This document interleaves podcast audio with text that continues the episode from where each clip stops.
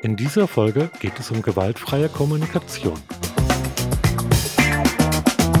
Mein Name ist Ralf Dunker und als Gast begrüße ich Michael Sommer. Er ist Literaturwissenschaftler, war als Dramaturg am Theater tätig und arbeitet heute parallel zu seiner freiberuflichen Tätigkeit als Dozent. Er erläutert, wie gewaltfreie Kommunikation funktioniert und was sie bewirken kann. Hallo Michael, ich freue mich, dich wieder einmal in unserem Podcast zu begrüßen. Gewaltfreie Kommunikation ist heute unser Thema. Vielleicht darf ich dich zunächst einmal bitten, uns zu erklären, was denn eine gewaltfreie und eine gewaltvolle Kommunikation ist. Hallo Ralf, ich freue mich, dass ich da bin. Gewaltfreie Kommunikation, was ist das? Es ist ein Konzept, das von einem amerikanischen Psychologen und Kommunikationscoach dann eben ähm, Rosenberg, Marshall B. Rosenberg, erfunden wurde in den 70er Jahren. Und was hat es damit auf sich? Rosenberg erklärt das folgendermaßen, in aller Regel kommunizieren wir so ähnlich wie ein Rudel Wölfe. Ja, also es gibt äh, sehr viel äh, gewaltvolle Kommunikation zwischen uns. Das hängt damit zusammen, dass eine Disziplin im Rudel aufrechterhalten werden soll. Es geht um äh, Disziplinierung, um Drohungen, um Regeln, um Befehle, aber auch um äh, emotionalen Druck, der aufgebaut wird, beispielsweise. Also äh, wenn jemand sagt, du machst das jetzt oder ähm, boah, ich kann das überhaupt nicht leiden und wenn man jemanden so anpflaumt und sowas, äh, das ist alles das, was äh, Rosenberg Wolfssprache nennt. Und er hat ein Gegenbild dann dazu entwickelt, die gewaltfreie Kommunikation. Gewaltfreie Kommunikation ist heutzutage ein, ähm, eine Standardmethode des Kommunikationstrainings die ich in der Schule kennengelernt habe, wo ich äh, auch Deutschunterricht äh, gebe. Das ist so ein bisschen mein Ansatz. Und ich muss sagen, dass mich das sehr überzeugt und ähm, dass ich mich und viele Erfahrungen, die ich gemacht habe in der Vergangenheit, darin wiedererkannt habe. Deswegen freue ich mich, dass wir uns darüber unterhalten.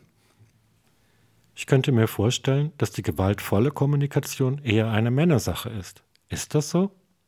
Nein, ähm, Gewalt volles Kommunizieren, Wolfssprache, findet in hierarchischen Gesellschaften in aller Regel statt, ja, wo es ein Oben und Unten geht, wo es Machtstrukturen gibt. Überall, wo es Machtstrukturen gibt, werden die durch gewaltvolle Kommunikation, durch gewalttätige Sprache sozusagen manifestiert. Ja, so ähm, werden sozusagen unsere Kasten gefestigt, äh, in denen wir uns äh, bewegen. Und das ist keineswegs nur Männersache. Also dazu gehören äh, Frauen selbstverständlich auch. Typischerweise ist aber die Art, wie diese sprachliche Gewalt sich manifestiert und ausgeübt wird, unterschiedlich zwischen Frauen und Männern. Männer neigen eher zu, ähm, sagen wir, direkter und offener Aggression. Also wenn man jemanden im Straßenverkehr ankeift, äh, du Arsch hast mir die Vorfahrt genommen ähm, oder bedroht oder sowas, ähm, während Frauen vielleicht eher emotionale Hebel ansetzen und sowas sagen wie, die Mutti ist jetzt ganz traurig, wenn du dein Zimmer nicht aufräumst. Das ist mindestens genauso schlimm. Also äh, der Betroffene fühlt sich unter Umständen genauso schlecht, ob er jetzt angepflaumt wird oder ob er emotional unter Druck gesetzt wird, ähm, auch wenn es auf den ersten Blick gar nicht so wirkt. Ja, da denkt man, na ja, aber wenn sie das so empfindet, aber eigentlich ist das auch einfach ähm, sprachliche Gewalt, die da angewendet wird, in dem Fall einem Kind gegenüber, was natürlich ganz besonders heftig ist. Du hast ja eben auf die Hierarchien angespielt. Offensichtlich ist das Thema dann ja auch für die Betriebe wichtig oder für die Unternehmen. Und das nicht nur in der Kommunikation nach außen, sondern vor allem in der innerbetrieblichen Kommunikation. Also wenn es darum geht, Mitarbeiter zu führen und zu motivieren, ihnen durch eine gewaltfreie Sprache mehr Freiräume und Entfaltungspotenzial zu lassen. Wie siehst du denn die Situation in der innerbetrieblichen Kommunikation und siehst du einen Trend, dass durch eine gewaltfreie Kommunikation Potenziale in den Unternehmen gehoben werden können? Ich möchte vielleicht einen kleinen Umweg machen. Ich glaube an die ähm, pädagogische Kraft des Umwegs sozusagen. Ich habe ja lange im Theater gearbeitet. Nun mag man denken, Theater, das hat ja nicht viel mit Wirtschaft zu tun.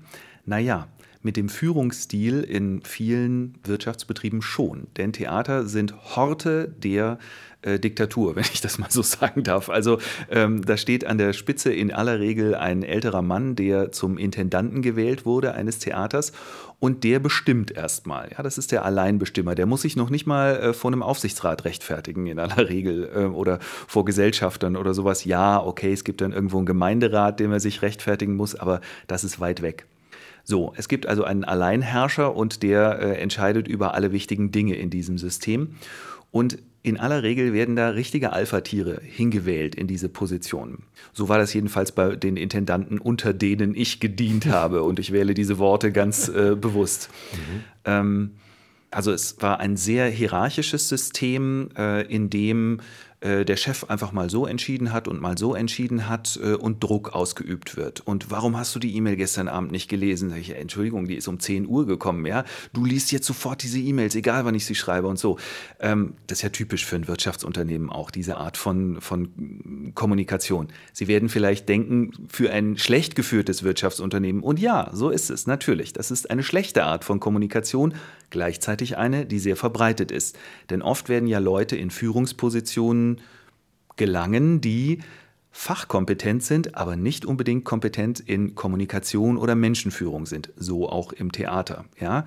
Die Intendanten, mit denen ich zu tun hatte, die waren gute Regisseure, aber sie waren wirklich, wirklich schlechte Unternehmensführer. So. Und zur Unternehmensführung gehört Kommunikation an erster Stelle, damit man, wie du sehr richtig gesagt hast, Ralf, die Potenziale der Menschen fördern kann und sie dazu ermuntern kann, sich wohlzufühlen im Unternehmen, damit sie ihr Bestes geben, damit sie gern da sind, damit sie kreativ sind. Kreativität ist ja überhaupt das, also in meinen Augen das Wichtigste, was man äh, einem Unternehmen beisteuern kann und äh, was man Gutes tun kann. So. Und dazu ist es nötig, dass die Leute angstfrei arbeiten können. Um angstfrei arbeiten zu können, muss ich mit ihnen so kommunizieren, dass ich Konflikte löse, ohne dass es einen Mega-Clash gibt. Ich erinnere mich sehr deutlich an eine ähm, E-Mail beispielsweise, die ich von noch nicht mal vom Intendanten, sondern von einem Vorgesetzten bekommen habe, äh, wo mir Vorhaltungen gemacht wurden. Warum ist das nicht gemacht worden? Ja, warum, warum ist das so schlecht, unsere Zuschauerzahl und so weiter? Und ich hatte eine richtige Krise, als ich die gekriegt habe. Und am nächsten Morgen bin ich dann mit, mit zitternder Stimme zu ihm gegangen und gesagt, was soll das? Und der meinte, ja, das war ja gar nicht so schlimm, war doch gar nicht so gemeint und sowas. Also die Wortwahl und wie ich etwas rüberbringe, ist einfach total entscheidend dafür, wie jemand sich in seinem Job entfalten kann und ähm, wie gut er auch in seiner Firma funktionieren kann. Und ich rede sehr viel jetzt über Emotionen. Es hat sehr viel mit Emotionen zu tun. Natürlich äh, denken wir so, Wirtschaftsleben, was soll das? Emotionen können doch zu Hause bleiben. Es geht hier um Sachfragen, Sachentscheidungen und sowas. Aber wir sind Menschen. Und ähm, wenn wir miteinander interagieren, entstehen immer Konflikte und Emotionen. Ja? Ich bin frustriert, weil etwas nicht geklappt hat oder weil jemand nicht so funktioniert hat, wie er hätte funktionieren sollen, beispielsweise.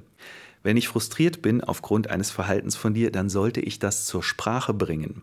Das ist das Lustige an gewaltfreier Kommunikation. Sie versucht nicht zu verdrängen oder Konflikte zu vermeiden, sondern sie versucht, diese emotionalen und in der Regel verdrängten Konflikte auszutragen und zu thematisieren.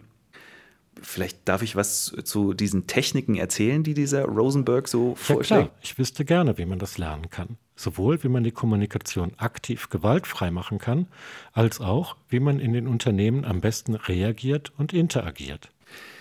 Also, äh, was ich jetzt erzähle, das klingt strange und äh, die Reaktion von meinen Schülern ist auch ganz oft, ey, das kann man doch im Alltag nicht machen. Das ist doch echt viel zu kompliziert oder es klingt gestelzt und sowas. Es ist ein Werkzeug. Werkzeuge kann man unterschiedlich anwenden und man profitiert schon davon, wenn man nur einzelne von diesen Elementen umsetzt. Vier Schritte. Gewaltfreie Kommunikation hat vier Schritte. Der erste Schritt ist Beobachtung also etwas klar und objektiv beobachten und benennen. Ja? Wenn ich höre, dass du mich so anbrüllst, so laut mit mir sprichst, um es ein bisschen wertfreier zu sagen, wenn ich höre, dass du deine Stimme anhebst, wenn du mit mir sprichst, und jetzt kommt mein Gefühl, das ich damit verknüpfe. Also Beobachtung, Gefühlsausdruck, das ist der zweite Schritt. Dann macht mich das traurig oder wütend oder betroffen, ja, zum Beispiel wenn ich höre, wie du so laut mit mir sprichst, dann macht mich das betroffen, weil, Und jetzt kommt der dritte Schritt, der Bedürfnisausdruck weil ich das Bedürfnis danach habe, wahrgenommen zu werden. Ja, ich, ich buttere hier total viel rein in das Unternehmen, ich mache und rödele und ackere und sowas, aber du brüllst mich an. Ja, wenn ich höre, dass du mich anbrüllst, dann macht mich das betroffen, weil ich gern gesehen werden möchte, weil ich wahrgenommen werden möchte in dem, was ich tue.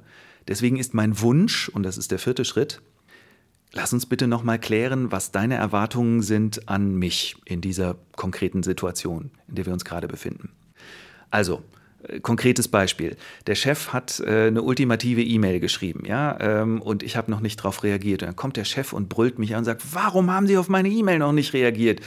Ich sage, Moment bitte. Also, wenn Sie so mit mir reden, so laut und ähm, mich so anschreien eigentlich, dann macht mich das traurig, ja, weil ich mich sehr engagiere und gesehen werden möchte. Deswegen wäre meine Bitte, dass wir konkret versuchen, nochmal unsere Erwartungen an elektronische Kommunikation zu regeln, zu besprechen, das klar zu machen. Allein dieser vierte Schritt ist bemerkenswert. Es ist keine Forderung, es ist eine Bitte oder ein Wunsch. Eine Bitte oder ein Wunsch bedeutet, dass mein Gegenüber auch sagen kann Nein. Das ist ganz wichtig für die Kommunikation. Ähm, ein Befehl ist etwas, was ich nicht verweigern kann und da muss ich drunter leiden unter Umständen. Es geht aber nicht um Schuld oder Leiden oder sowas, sondern es geht darum, ähm, naja, menschlich miteinander zu kommunizieren und so, dass man tatsächlich freiwillig sich dafür zu, entscheidet, etwas zu tun. Das ist wichtig, dass man die Autonomie des Gegenübers stärkt, ja, dass man ihm nicht Verantwortung wegnimmt und äh, Entscheidungen wegnimmt, sondern sagt, bitte entscheide dich, willst du das machen und hier arbeiten und so das tun, was ich sage oder nicht? Das wäre auch okay, da müssen wir Konsequenzen ziehen irgendwie, denn du bist du und ich bin ich. Und das ist so ein darunterliegendes Prinzip der gewaltfreien Kommunikation. Du bist für dich verantwortlich, ich bin für mich verantwortlich. Ich bin auch für meine Gefühle verantwortlich. Ich gebe dir nicht die Schuld daran, dass ich traurig bin, wenn du mich anschreist oder sowas. Ich sage dir nur, dass es so ist. Ja? Und mein Wunsch ist, es zu ändern. Also hilf mir dabei, es zu ändern oder auch nicht. Das wäre okay. Da müssen wir irgendeinen anderen Weg finden. Klingt ein bisschen nach, ähm, weiß nicht, Buddhismus oder sowas, ja. Also, und das ist tatsächlich auch ein wichtiger Einfluss für Rosenberg gewesen, die ähm, also das gewaltfreie Prinzip äh, und der äh, passive Widerstand von Mahatma Gandhi hat eine große Rolle gespielt oder auch die Bürgerrechtsbewegungen in den USA beispielsweise ähm, waren ein Einfluss auf ihn, hat ja in den 60er Jahren schon gearbeitet, dann in den 70er Jahren diese gewaltfreie Kommunikation entwickelt.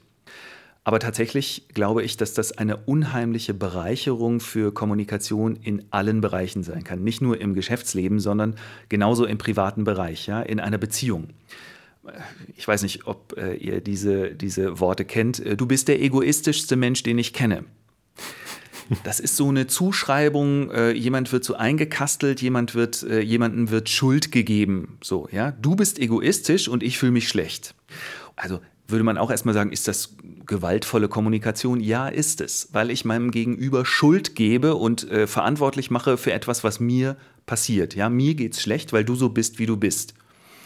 Der gewaltfreie Weg zu sagen wäre, wenn du das und das sagst, fühle ich mich schlecht, weil. Also konkret benennen, beobachten und benennen und dann einen Wunsch äußern, wie man die Sache besser machen kann.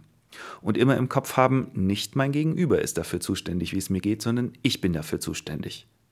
Jeder soll erstmal vor seiner eigenen Haustür kehren und Situationen, in denen er sich nicht wohlfühlt, auch auf den Tisch bringen, aber ähm, das geht natürlich nur, wenn mein Gegenüber auch dazu bereit ist, mit mir zu kommunizieren.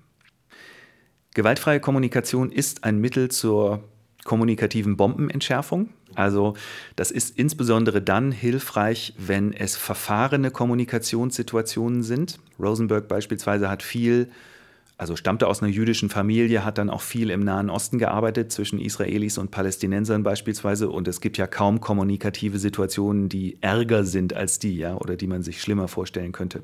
Ich kann Marshall Rosenbergs Buch gewaltfreie Kommunikation wirklich jedem ans Herz legen, sei er Manager oder sie Managerin oder weiter unten in der Hierarchie, zum Beispiel äh, jemand, der mit Kundenkontakt zu tun hat. Also ganz oft passiert es ja, dass Kunden anrufen und sich beschweren, bitterböse über äh, einen Service, der nicht geklappt hat oder ein Produkt, das nicht mehr funktioniert. Wie gehe ich damit um? Der erste Schritt ist sicherlich immer, das wahrzunehmen und erstmal ähm, gelten zu lassen, sozusagen, dass die äh, Kunden einfach ähm, aufgebracht sind, äh, enttäuscht sind, möglicherweise wütend sind und das auch zu kommunizieren, dass man das wahrnimmt. Es wirkt ganz banal, ja. Ähm, aber wenn jemand sich bei mir beschwert äh, und sagt, ich bin so sauer ähm, und, und dann auch noch sagt, warum er sauer ist. Äh, und ich sage, also ich, ich habe das verstanden, ich höre, dass sie sauer sind. Ich höre dich, ich nehme dich wahr. Das wirkt banal, es ist aber unglaublich wichtig für die Kommunikation. Weil wenn ich im Angriffsmodus bin, als Kunde sozusagen, mich beschweren will, dann möchte ich ja erstmal, ich möchte ja etwas erreichen. Ich weiß noch nicht genau, wie viel ich da erreichen kann, überhaupt bei so einer machtvollen Firma, die mir etwas verkauft hat oder sowas. Ähm, und wenn mir jemand entgegenkommt und sagt, okay, ich verstehe, was du da tust, äh, also warum du dich, dass du dich beschwerst, dass du wütend bist und so weiter. Und dann gehe ich in den nächsten Schritt als äh, jemand, der mit dem Kunden spricht und sagt, okay, ich habe das Bedürfnis, dir zu helfen, beispielsweise. Ja, ich habe das Bedürfnis, äh, dass du zufrieden bist. Äh, dann besteht eine ganz andere Basis dafür, dass wir uns verständigen können, auch äh, untereinander, miteinander. Also das ist ganz wichtig. Ich kann das hier nur ganz grob anreißen, aber gewaltfreie Kommunikation kann man tatsächlich überall lernen. Es gibt äh, sowohl Seminare, ähm, Veranstaltungen, wo man das lernen kann, als auch Übungsgruppen tatsächlich in allen großen Städten. Ähm, auch in Deutschland gibt es das seit vielen Jahren. Hier in München kann man wirklich unter Dutzenden sprichwörtlich auswählen. Also wenn Ihnen das noch nie über den Weg äh, gelaufen ist, äh, das findet man ganz leicht. Michael, ich vermute, diese Kurse sind nicht alleine auf die private Kommunikation ausgelegt. Die Regeln gelten doch gleichermaßen für das Privat- und für das Geschäftsleben, nicht wahr? Absolut. Äh, das gilt sowohl für das Privatleben als auch für das Geschäftsleben. Und es gibt äh, 100.000 Kurse, die äh, auch maßgeschneidert für Unternehmen beispielsweise sind oder für Führungskräfte. Da muss man sich einfach mal informieren. Aber ähm, das ist wirklich ein, ein gutes Prinzip, wenn man äh, die Unternehmenskultur nachhaltig verbessern will und auf diese Weise die Produktivität steigern will, ohne dass ich jetzt mega große Investitionen machen muss. Es ist mehr eine Frage, ähm, so ähnlich wie äh, tägliches Workout sozusagen, äh, äh es ist eine Frage, äh, etwas zu lernen und dann äh, zu üben einfach und anzuwenden. Deswegen auch diese Übungsgruppen, weil die Leute tatsächlich da um ihr Leben verbessern zu können, nachhaltig am Ball bleiben wollen und das äh, üben wollen. Also ich denke an so Situationen wie, wir sind in einem Meeting und äh, mein Kollege nervt mich wieder total, äh, weil er wieder nicht das gemacht hat, was er hätte machen sollen und ähm, einfach drauf loslabert. Und äh, statt das Thema, was mich wirklich stört, anzusprechen, mache ich einen Nebenkriegsschauplatz auf und mache irgendwas kaputt beispielsweise. Ja? Also so ein bisschen destruktive Kommunikationssituationen. Das lässt sich einfach verhindern durch gewaltfreie Kommunikation. Ich bin in die Lage versetzt, das anzusprechen, was mich stört und auf diese Weise Hindernisse aus dem Weg zu räumen. Ja, ganz oft steht Unausgesprochenes im Raum, was unser Zusammenarbeiten schlecht macht und äh, verhindert. Ähm, und das kann einfach durch dieses Werkzeug verbessert werden. Gewaltfreie Kommunikation ist wirklich ein ähm, zukunftsweisender Weg, auch äh, Firmenstrukturen nachhaltig umzugestalten, weil ich zutiefst davon überzeugt bin, dass äh, Strukturen einfach immer auch mit den Kommunikationsstrukturen zu tun haben. Und auch wenn am Ende einer den Hut aufhaben muss und Entscheidungen trifft, beispielsweise äh, im Unternehmen, bedeutet das nicht, dass man beispielsweise beratungsresistent sein muss oder sich die Leute nicht trauen, einem was zu sagen oder etwas zu hinterfragen. Denn das ist doch das Schlimmste, was passieren kann, oder? Dass einsame Entscheidungen getroffen werden und äh, die Leute nicht miteinander reden und die Sachen den Bach runtergehen. Darf ich dich abschließend bitten, noch einmal kurz zusammenzufassen, wie man Konfrontation mit den Mitteln der gewaltfreien Kommunikation optimal begegnet? Unsere erste Reaktion instinktiv auf alles, was uns so konfrontiert ist, wer ist schuld? Bin ich schuld? Bist du schuld? Wer ist schuld? So, ähm, ich entschuldige mich, ja, sorry, ich entschuldige mich, ist gleich die, die erste Schuldfrage sozusagen. Lassen wir das mal außen vor. Dinge sind, wie sie sind, so. Könnte Probleme machen. Das macht mir möglicherweise emotionale Probleme. Dann versuche ich die zu benennen. Macht es dir emotionale Probleme? Versuchen wir es rauszufinden irgendwie. Und dann versuchen wir Sachen zu lösen. Aber lassen wir Schuld mal Schuld sein. Ja, es kann wichtig sein, natürlich aufzuarbeiten, wie, wieso es so gekommen ist, wie es gekommen ist. Aber das ist in der Regel ja, ehrlich gesagt, eine zweitrangige Frage, wieso es so gekommen ist. Unsere erste Reaktion auf Probleme sollte nicht sein, wer ist schuld, sondern Okay, nehmen wir das mal zur Kenntnis, beobachten wir es mal. Beobachtung und Bewertung trennen, das ist ein zweites wichtiges Prinzip. Also erstens, es geht nicht um Schuld, zweitens, Beobachtung und Bewertung trennen und drittens, versuchen zu erklären, was das mit mir macht, was es mit dir macht und viertens, Wünsche äußern, keine Befehle, sondern Wünsche und Bitten formulieren. Ja, das sind so ein paar ganz grobe, aber tatsächlich anwendbare Sachen, die man auch, auch wenn man nur ein einziges davon sozusagen mal umsetzt, verbessert es die Welt. Ein schöner Schlusssatz, Michael. Ich danke dir ganz herzlich für das Gespräch. Es war mir ein Vergnügen. Vielen Dank.